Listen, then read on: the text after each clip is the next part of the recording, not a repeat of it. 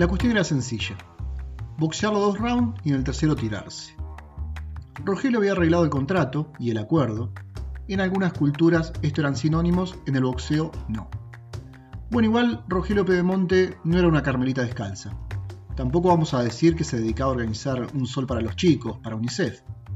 Era un tipo pesado.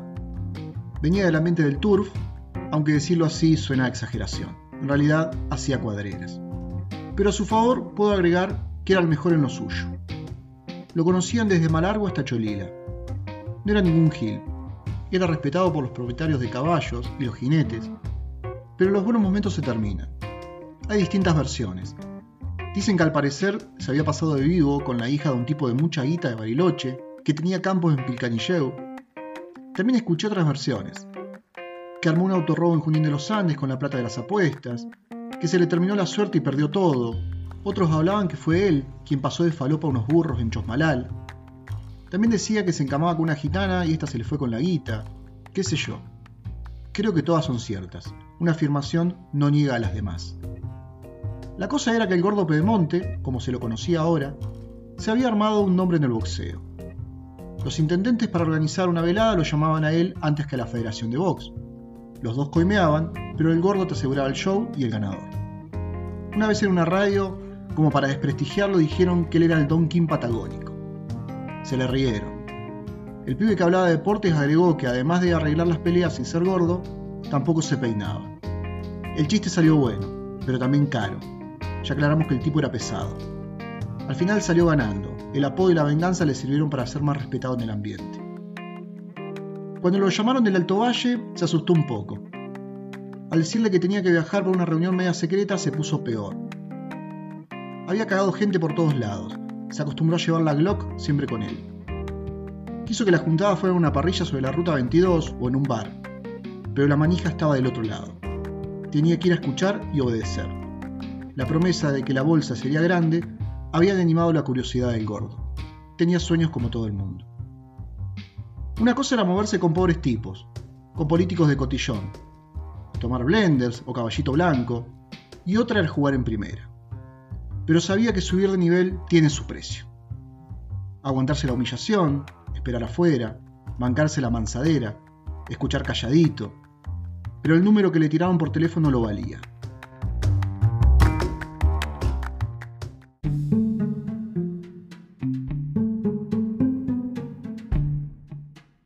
Salió de madrugada en su Explorer. La odiaba porque decía que era una camioneta de veterana divorciada. Extrañaba esos tiempos en que manejaba la Coupé Fuego o el Sierra XR4. Esos eran autos. Despedazaba trenes delanteros, pero se sentía él. Cuando viajaba ponía a Leo Mattioli o Larralde, según cómo se sintiera. Cuando llegó a Neuquén, esperó 40 minutos en una estación de servicio a que le confirmen el lugar. Le avisaron que el gobernador Barali estaba por comer un asado en cinco saltos, que lo iban a tener al tanto. Pero no se enojó por la demora, se puso inquieto. Era su oportunidad. Ahora sabía que el que estaba detrás de todo esto era el gobernador de Río Negro. Eso significaba dos cosas, más plata y más contactos. Y ni hablar si el viejo llevaba la presidencia. Iba por su segundo intento, pero esta vez con el apoyo de las provincias del norte. Con ustedes, el señor Rogelio Pedemonte. El gordo decía su nombre como si lo estuvieran presentando lo de Mirta Legrand. Se imaginó como mirando la cámara, pasando su lengua por los labios, mirando a su gerente, estirando el cuello para que se vean las cadenas doradas. Iba a decir de oro, pero creo que era una exageración. Pero no era una cámara, era el espejo retrovisor. Entró al mini shop, compró un jabón y el vino más caro que había. Pidió la llave del baño, desabrochó los pocos botones de la camisa y se lavó un poco mientras miraba el reflejo de su tatuaje de Gauchito Gil, en el sucio espejo de aquel baño aún más sucio. Guiñó un ojo y dijo, esta vez se nos da. Iba por la multitrocha efusivo, cantando tan solo amantes, si te agarran las ganas, cómo podré, tramposa, pero esta la cantaba mejor apenas se despertaba, con la voz ronca de la primera mañana. En los semáforos ponía cara de galán y les cantaba a las mujeres a través del vidrio. Cuando llegó a Cinco Saltos empezó a llamar para que le dieran la dirección, pero nunca lo atendieron. Es que tampoco lo habían invitado, pero su poca vergüenza, las altas expectativas, el hambre y las ganas de figurar lo hicieron olvidar de aquel detalle. Para un patrullero provincial, adornó a los milicos y obtuvo el dato. Ahí partió para la quinta del Vasco Zabaleta, un prestamista de la zona. Se la jugó toda. La prudencia no era una cualidad que conocía. Si se pasaba de atrevido podía perder el negocio, pero tenía miedo que apareciera otro y le sacara la tajada. Guardó la pistola Glock en la guantera y atrás del rollo de papel higiénico había un desodorante Axe Chocolate. Se lo vació encima. Para que se creara una mentira, primero tenés que creerte la voz. Así que se mandó a la quinta no como un invitado, sino como si fuera el dueño de la casa. Los de seguridad de la entrada lo miraron desconfiados, pero él se detuvo y los saludó uno por uno y les dijo, voten bien, que si gana el Chueco Barali, ganamos todos. Su nariz le marcó el camino hacia donde estaban los comensales. Tras una fila de frutales estaban ahí. Serían unos 30. Casi nadie le dio mayor importancia, pero uno se levantó rápido y lo frenó en seco. El tipo no hizo alboroto ni gesticuló, pero con la cara que le puso era obvio que no era bienvenido. Lo llevó hacia adentro. El gordo inocentemente le entregó el vino como si fuera una reunión de pibes, esa que si llevabas una bebida alcohólica te abrían las puertas. El tipo este era un simple asesor, pero también el nexo entre él y el gobernador, o sea, entre él y la guita. Así que había que tratarlo con cuidado, adularlo, reconociendo su inteligencia y la importancia de su rol. El tipo este, un tal Clemente no sé cuánto, pasa que después de escuchar un nombre así a uno se le olvida el apellido. Le marcó la cancha, lo ubicó en la cadena alimenticia. Cuando la cosa se ponía fea y al gordo ya le estaban picando las manos, salió del baño un viejo con cara de tránfuga, que se subía al cierre del jean y secaba sus manos con este. Paró de golpe, miró al gordo, hizo un gesto con el dedo índice, como quien se cepilla los dientes delanteros, y dijo, ¿Vos sos Rogelio Pedemonte? Y cuando uno tiene cola de paja, una frase así ya es difícil de contestar. Y es que no llegó a responder. Resulta que el tipo este era el Vasco Zabaleta. Lo llevó hacia afuera, como buen petizo se paró en puntas de pies, con ojos exultantes y con su mandíbula rígida, pegó un grito y dijo, miren a este tipo, me hizo ganar mucha guita. Cuando el gordo quiso medir la situación, estaba sentado en la mesa del Vasco con el gobernador y cuatro señores más. Comió, chupó, habló poco y escuchó mucho. Era la siesta, pero no podía rechazar un Blue Label. Lo había tomado un par de veces y sabía que era un elixir. Terminó dormido en la silla, con parte de su cara y pecho quemadas por el sol que se colaba entre las ramas. Lo despertó Clemente. Le dio un anticipo y le explicó cómo serían las cosas. Resulta que también se llevó el contrato que al parecer había firmado y no tenía ni idea de lo que decía. El viaje de retorno fue lento, largo y silencioso. En el asiento del acompañante estaban esos papeles, que prometió leerlos al día siguiente, cuando se sintiera mejor. Cada tanto recordaba momentos de la charla, Sabía que tenía que buscar un boxeador de cierta experiencia, no recordaba si welter o super welter. No parecía un plan difícil, ni una gran cosa. Pero sabía que si hacía bien el mandado era un trampolín a otros negocios. Cuando leyó el contrato ya no era tan simple el arreglo. Tenía un mes y medio para encontrar y poner a punto a un peleador, para que se le pare enfrente a Carlitos Díaz, que de Carlitos ya no tenía nada. Hacía tres años que no peleaba y dicen que después que salió de la cárcel de Cenillosa ya no era el mismo, que estaba pasado de kilos y falopa. El tipo fue a Olimpiadas, campeón argentino y sudamericano, pero se perdió. Parece que se le había mandado con una pendeja, pero no le encontraron nada. O qué sé yo. Al año y medio salió. Hubo algunas protestas, pero los papás de la piba habían arreglado. Él dejó el barrio San Lorenzo para volver a Chipoletti. Estaría más protegido allí. Después de un tiempo la gente se olvida, pensaron los organizadores. La cuestión venía así. El Chico Barali quería acomodar a su sobrino como intendente Chipoletti. Y esta era la primera pieza del dominó. De ahí poner a un ministro de deportes como candidato a gobernador y él apostar a lo nacional, presidente o vice. Había que ver para cuánto le daban a nafta.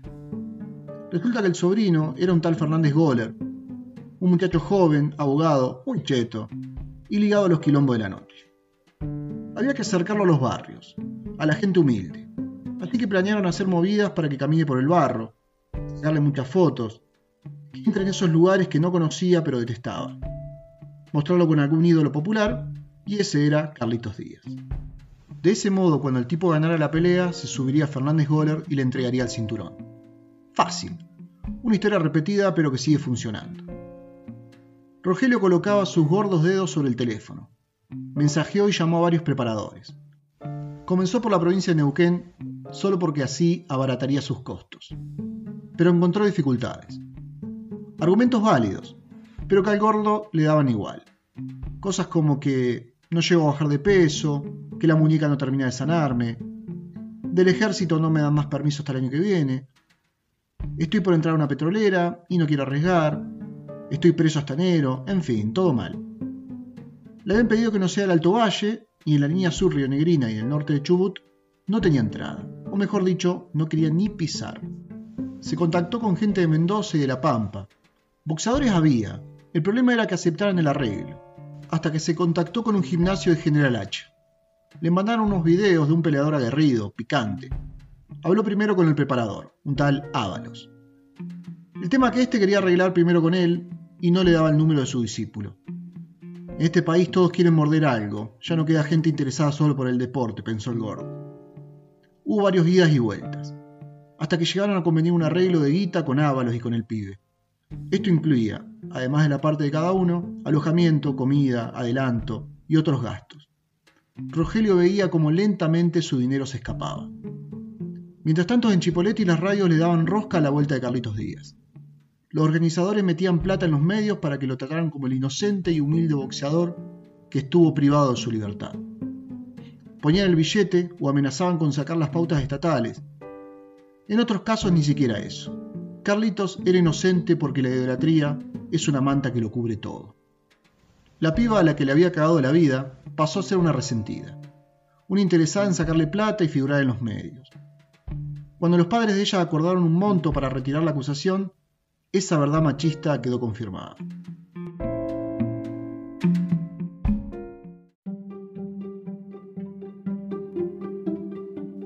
Ya caminaban juntos Carlitos y Fernández Goller, que a partir del comienzo de la campaña trataron de meter el seudónimo de Patito.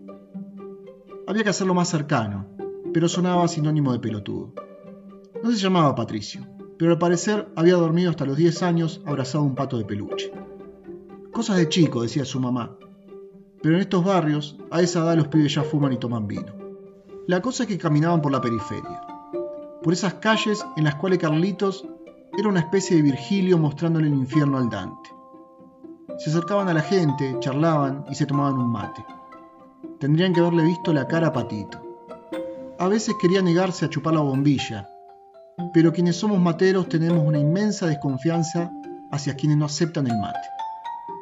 Es como que sospechamos que detrás de esa negativa a succionar la bombilla, antes babeada por nosotros, se esconde el más profundo desprecio.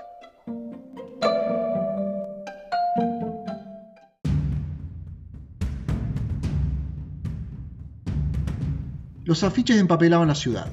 Carlitos vuelve. Y en la foto estaba acompañado por los candidatos.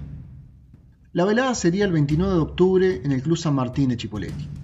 Cantaría un grupo de música tropical, Luego habría cuatro contiendas entre promesas menores de la región.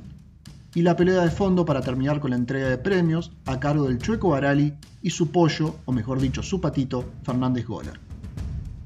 Carlito se preparaba, pero no al ritmo necesario. Ya no tenía mismo hambre, y le estaba agarrando el gustito de la política. No se lo puede culpar.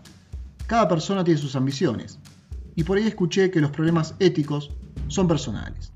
¿Qué sé yo? Diarios provinciales le hacían notas y difusión. También llegaron un par de revistas deportivas de Buenos Aires, pero allá lo veían distinto, porque era el ex convicto que volvía a un ring. Al pampeano le habían inflado los pergaminos. Lo vendían como el próximo chino Maidana, pobre. Hasta le habían hecho achinar un poco sus ojos en la foto. Le habían agregado como cinco knockout, fantaseaban intereses de promotores europeos, todo humo. Si bien era bueno, se movía rápido, aunque no tenía potencia, pero eso en la foto no se ve. Aunque todos sabemos cómo son los medios, que te venden una realidad inventada, que la publicidad es engañosa y eso. Pero hay veces que elegimos creer.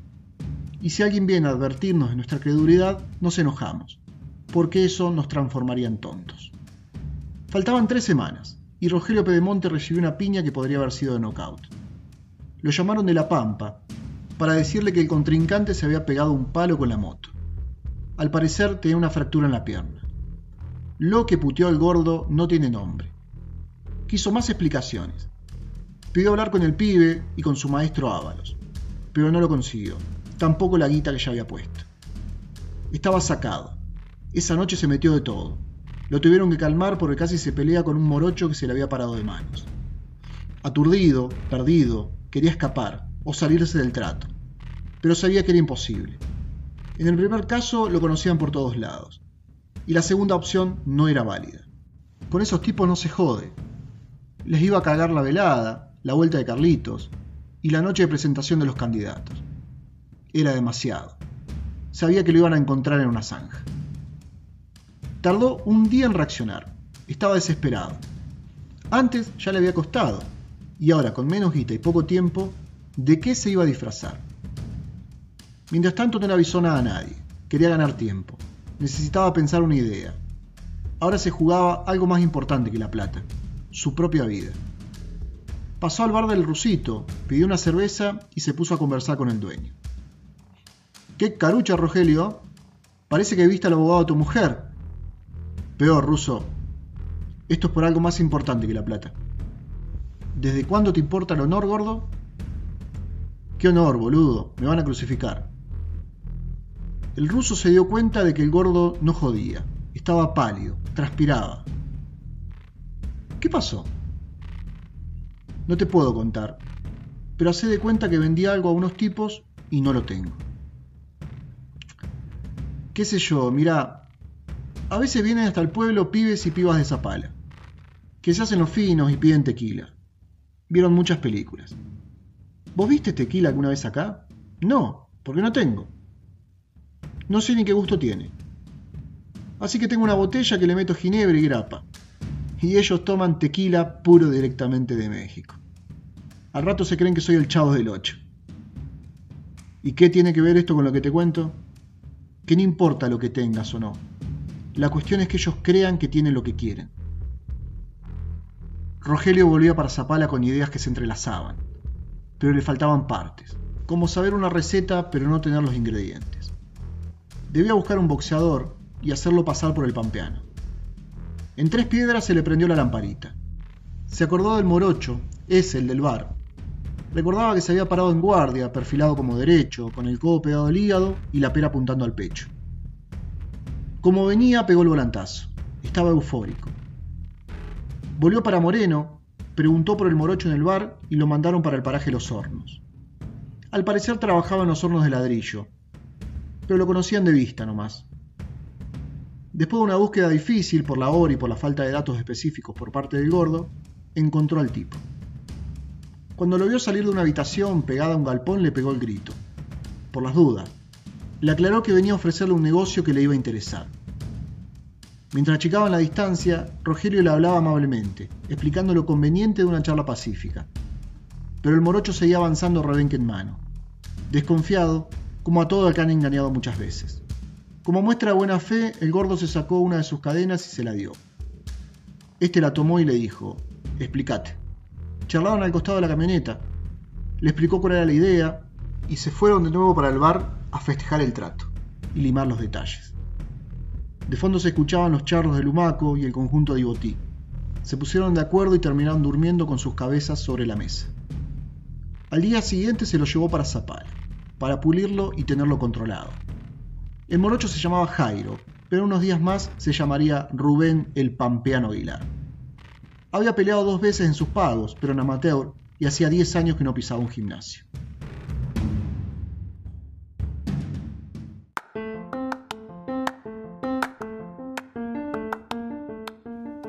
lo puso a entrenar con un viejo preparador. Había un objetivo claro, que pareciera un boxeador. Jairo estaba bien físicamente, espaldas y brazos fuertes, frutos de su trabajo, pero había que hacerlo bajar 4 o 5 kilos. Que caminara al ring, que se proteja bien, que sepa hacer el clinch, que cabeceara y esquive un poco. Todo para que aguantara dos o tres rounds. En esos días también lo llevó a una peluquería, para que lo pusieran parecido al pampeano. De ahí le sacó unas fotos entrenando y le armó un Facebook con el nombre de Rubén el Pampeano Aguilar. Las fotos salían de costado, de atrás o con cabezal. También lo llenó de imágenes y videos de boxeo. Previamente había denunciado la página que tenía el Pampeano. Sabía que la gente y el periodismo iban a meterse a buscarlo. Por fin llegó el día.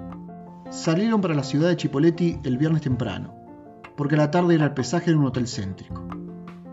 Eso y la foto fueron con lentes y gorra. Habló poco y nada para que no se notara su tonada chaqueña. Esa noche creo que no durmió ninguno. En el balcón del hotel hablaba Rogelio con el preparador. ¿Cómo lo ves? ¿Se aguantará dos rounds? El preparador puso cara de tipo que está por mentir jugando al truco y dijo, es un tractor el negro, tiene mucha fuerza y pocas luces, pero necesita la plata. Jairo se hacía el dormido, tenía miedo, tenía ansiedad, sospechaba que el gordo le iba a cagar. Se dio cuenta que la movida era grande. Esta no era una pelea en un galpón con un gil, acá había más guita. Una vez que dio el peso lo dejaron comer de todo, pero le costaba agarrar los cubiertos. Sus manos temblaban y no paraba de ir al baño.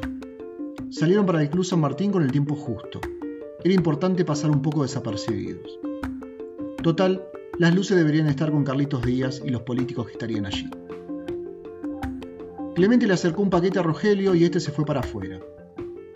Jairo se metió en el vestuario, asomó su cabeza por la ventana y vio al gordo meterse en la camioneta y esconder algo. Jairo estaba paranoico. Sentía que todos lo miraban, que hablaban de lo tránfugo que era el gordo y de lo bueno que había sido Carlitos Díaz. El gordo volvió con el preparador al vestuario. Lo vieron a Jairo, que transpiraba nervioso. Lo tranquilizaron, le dijeron que estaba todo arreglado, que Díaz apenas le iba a pegar, que esto era más un show político que boxístico, que con la plata que agarrara iba a poder mejorar su vida. Termina la pelea, nos dan la plata y nos vamos, les dijo el gordo. Jairo, que lo había visto encanutar los billetes, ya no tenía dudas que lo estaban cagando. Se escuchaba de fondo la canción El gladiador del barrio de Tito y la Liga, y esta era la señal para salir al cuadrilátero. Estaban ya en la puerta del vestuario. El San Martín rugía. El público estaba como loco. Había gente por todos lados, los pasillos llenos.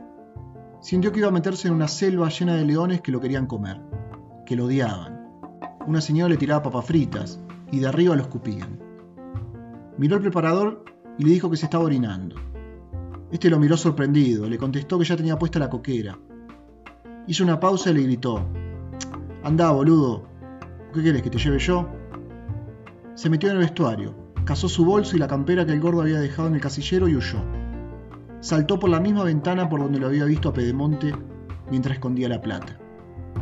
Corrió hacia la camioneta, se sacó los guantes y tanteó el sobre con guita debajo del asiento. Cuando salía del estacionamiento lo frenó un guardia. ¿Ya te vas? ¿No te quedas a ver la pelea de fondo? No, yo ya gané. Todavía tenía las vendas puestas. Escapó hacia quién sabe dónde. Adentro era un escándalo. La gente empezó a gritar, a tirarse cosas. Pero le tiraban algo al Checo Barali y el quilombo tomó proporciones incontenibles. Lo único que entendían cómo sacar un provecho de todo esto eran los periodistas. Sentían que eran corresponsales de guerra. Resultó que hubo gente que empezó a gritarle violador a Carlitos Díaz, este saltó del ring y se trenzó con unos tipos, hasta que una señora le partió un sillazo en la cabeza. Clemente pidió cerrar el gimnasio para que no se escape Rogelio Pedemonte. La gente empezó a golparse contra las puertas, todo el mundo insultaba y tiraba cosas. Al otro día la prensa provincial y nacional hicieron un show con todo esto. Casi nadie recordaba que era una velada boxística.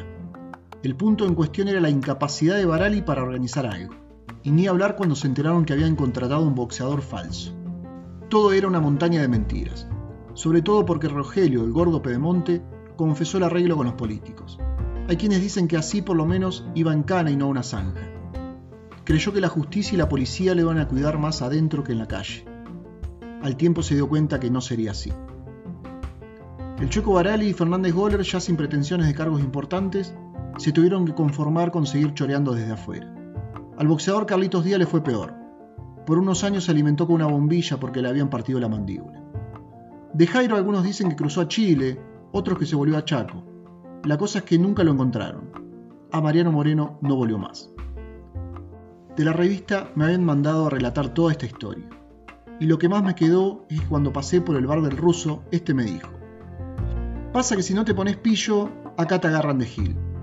Yo no sé si hablaba del pueblo, de la región, del país o de este mundo con las vendas puestas, de Pablo Pigliacampi.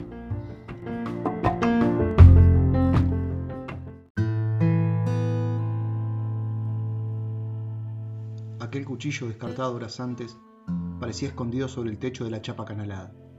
Refugiado, en silencio, de perfil se apreciaba como el sol buscaba hacer reflejo con su hoja. Nadie lo culparía, pero quienes lo habían empuñado sabían de su poder. Hay personas y elementos que nacen con un destino, lo llevan a cuesta. A veces tan evidente y nefasto que los demás huyen ante la revelación de un aura tan oscura. Dicen que el hierro es un metal sin escrúpulos, que las espadas y cuchillos tienen un propósito. En la antigüedad, durante la forja confluían elementos mágicos. Así se presentaban el fuego, el aire y el hierro proveniente de las entrañas de la tierra.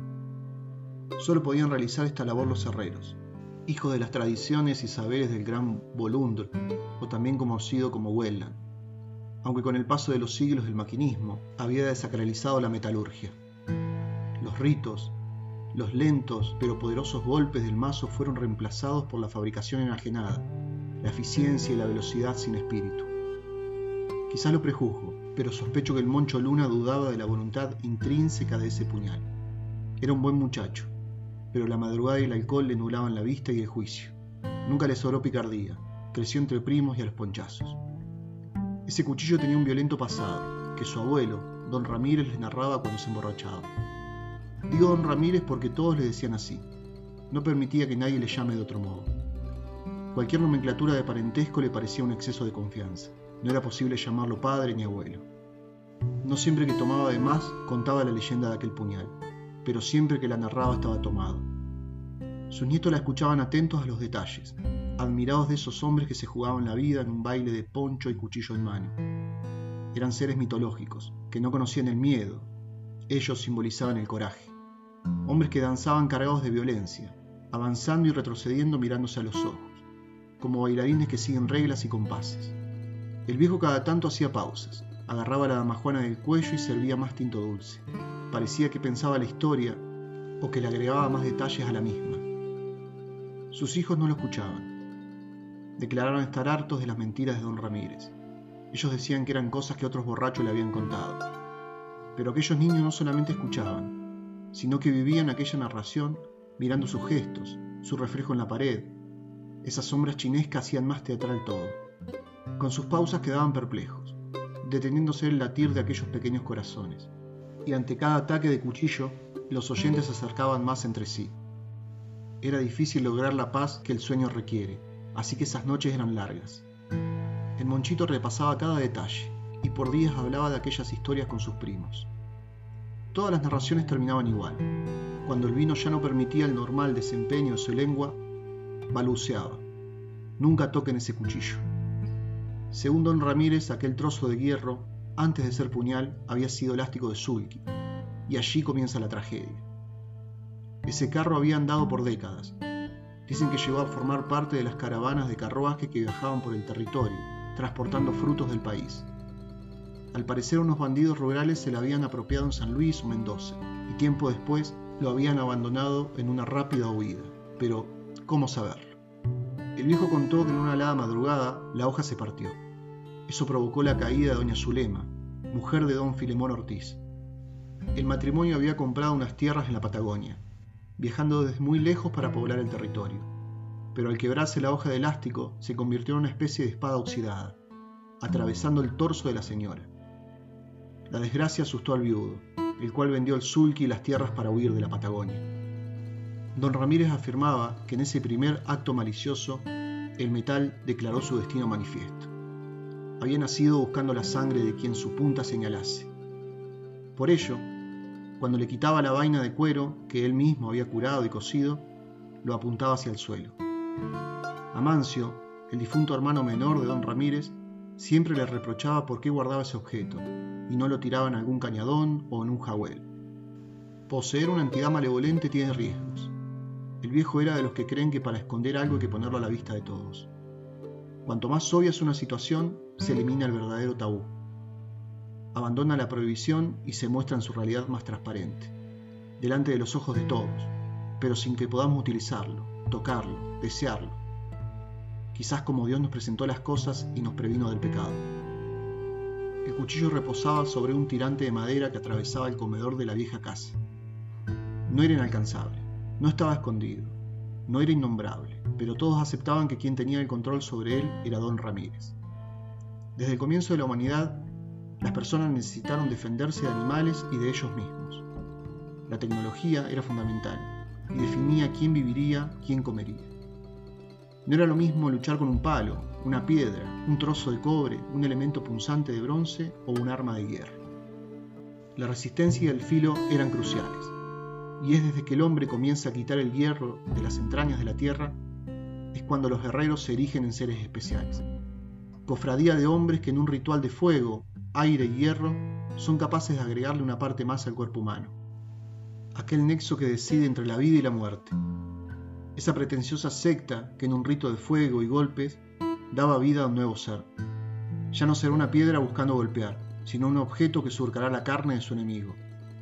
Dirán algunos que también es un utensilio, pero ese animal derrotado, ¿no era también su enemigo? Los niños escuchaban con especial interés la transformación de la bestia, una hoja de elástico de un carruaje campero que se convertía en un arma. En el norte neuquino, al igual que en la mitológica herrería de Compludo en León, se forjó aquel hierro. En la fragua se preparó la hoja y a golpes de mazo fue formando el puñal. Su cuerpo y resistencia ya estaba preparada. El espíritu vivía en él hace algún tiempo. Don Ramírez repetía, al igual que algunos animales, esa hoja que una vez probó sangre pediría más. Al parecer su filo fue dado pacientemente en una piedra traída de la zona de Taquimilán, dándole un vértice perfecto. El ángulo adecuado se logra con la misma fricción que con la que se acaricia el cuello de un potrillo. Y allí estaba él, daba la impresión de que cortaba antes de apoyarlo, como si la sola amenaza fuera más terrible que su actuación. Una tarde de bolsas danzantes y maderas crujientes, el viejo se despertó de la siesta más cruzado que lo acostumbrado. El viento propiciaba el mal humor y el aburrimiento, y ellos llaman al vino. Desde dentro de la casa principal se veía una lucecita prendida en la habitación del fondo. Los pibitos desde las ventanas se preguntaban qué estaría haciendo su abuelo y como la curiosidad es más fuerte que el miedo, caminaron hacia la covacha, en silencio y haciendo fuerza contra el viento. Se presentaron con la tímida pero inquisidora mirada de los niños. Se ubicaron en sus lugares y le pidieron que cuente la historia del viejo del oro. Con su boca pastosa, pero nacida para contar historias, les dio el gusto. Parece que en el norte neuquino hubo un norteamericano que manejó las minas de oro hace más de 100 años. Se llamaba Corydon Hall. Hizo fortuna sacando oro o saqueando oro. El viejo rió por la ocurrencia porque para él era lo mismo. Los niños no rieron, ni entendieron el juego de palabras. Al parecer, para ellos también era lo mismo. Quizás no para los contadores oficiales de las historias. Hal era yerno del coronel Manuel Olascoaga. ¿El dueño de la calle? interrumpió el monchito. El viejo volvió a reír. Le dijo que sí, y que además de eso fue gobernador. Tomó un sorbo de tinto dulce y siguió. Dicen que este ricachón no les quería dar ni aco a los mineros, y le pararon la producción. En esos tiempos, además del pago, le tenían que dar una bolsa de ñaco, y ante la negativa, los mineros se le reviraron. Uno de los líderes de la huelga era el Manco Salinas, un chileno que había cruzado la cordillera, como muchos, para trabajar en las minas de Milla Michicó y los lavaderos de la zona. En plena disputa con los patrones, lo llamaron a una reunión. Le ofrecieron vino y un poco de polvo de oro para que aflojara e hiciera recular al resto. Aceptó lo primero y pasó de lo segundo. Soy borracho pero honrado, contestó el manco. Se paró velozmente, y en ese mismo instante dos tipos entraron a la habitación. Los vigilantes se sumaron a Corridon Hall y su perrito faldero, también conocido como el capataz Almada. Ante aquel potencial ataque en manada, el hombre reaccionó. Lo primero que hizo el manco Sarina fue apagar la llama del velón alumbraba el lugar y las intenciones. Uno de ellos sacó un arma, y en un rápido movimiento el chileno enganchó su banquito con una volea, como una especie de bailarín sagaz o futbolista, lanzándolo sobre este. El arma cayó al suelo, y ahí apareció el cuchillo. Era como desatar a un animal salvaje. Al parecer el chileno lo había ganado en una partida de naipes, hacía poco tiempo que era suyo. Todavía no sabía que al tenerlo en su mano sería un instrumento de este, y no al revés. Por momentos, era una feroz pelea, en otros era como jugar al gallito ciego. Salinas pegaba implacables cortitos con el muñón, y el puñal acertaba cortes certeros en sus contrincantes. Mientras esto sucedía, el viejo Hall gateaba hacia la puerta para poder escapar de la sangría. ¿Entonces no murió el viejo del oro? preguntó la nieta más chica. No todavía. Al parecer el Manco Salinas escapó a Chile. En la mina y en los lavaderos todo siguió con cierta normalidad. Pero en 1902 ocurrió algo terrible. En uno de los boliches de Trota, no en el principal que estaba en Chosmalal, sino en una especie de sucursal sobre el arroyo Milla Michicó, se hospedaba el norteamericano Corydon Hall. Pero no estaba solo. También habitaban en el lugar dos empleados de Trota, y lo más importante, había más de 10 kilos de oro. Don Ramírez repitió lentamente, 10 kilos de oro, tratando de imaginar el peso en sus manos. Cayó unos instantes. Admitió en silencio que ni siquiera tanto mineral podían traer de vuelta a aquella mujer. Una mujer que no podía nombrar ni olvidar. Mirando a sus nietos, trató de convencerse de que perderla valía una familia, pero su melancolía no creía lo mismo. A pesar de ahogar el rencor en el oscuro néctar, éste renacía cada día. Ante la insistencia de los niños, continuó la narración. Una noche, como cualquiera, o quizás todas las noches parecían iguales, asesinaron a los empleados y al viejo Hall. Todo pasó en ese boliche, a la vera del arroyo Milla Michicó. Los pobladores, los periodistas, los historiadores y la policía dijeron que fueron varios hombres los que cometieron el aberrante hecho. Abuelo, perdón, don Ramírez, ¿qué es un historiador? Es como un periodista pero que busca la mierda más abajo.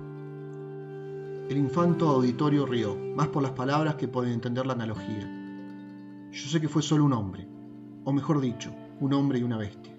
Nadie lo vio, pero por algo mató a los pobres empleados, que nada tendrían que ver con el asunto. Lo habrían reconocido, es fácil distinguir a un manco. A Corridon Hall lo encontraron en una pieza, al lado de la despensa. Su cuerpo tirado en el piso, sus pies arriba de la cama, y su cabeza apoyada sobre un cofre o un baúl o cajoncito, qué sé yo. Para mí son todo lo mismo. Primero fue golpeado fuertemente, con algo como un palo redondeado. Don Ramírez miró a sus nietos, aseveró con su cabeza y afirmó, el muñón. Luego fue degollado. Una sonrisa le cruzaba el cuello de lado a lado. Si bien nadie pudo confirmar la presencia del manco Salinas, el cuchillo que le había pertenecido fue encontrado entre el dormitorio y las aguas del arroyo. Cuando don Ramírez narraba, se disipaba el afuera.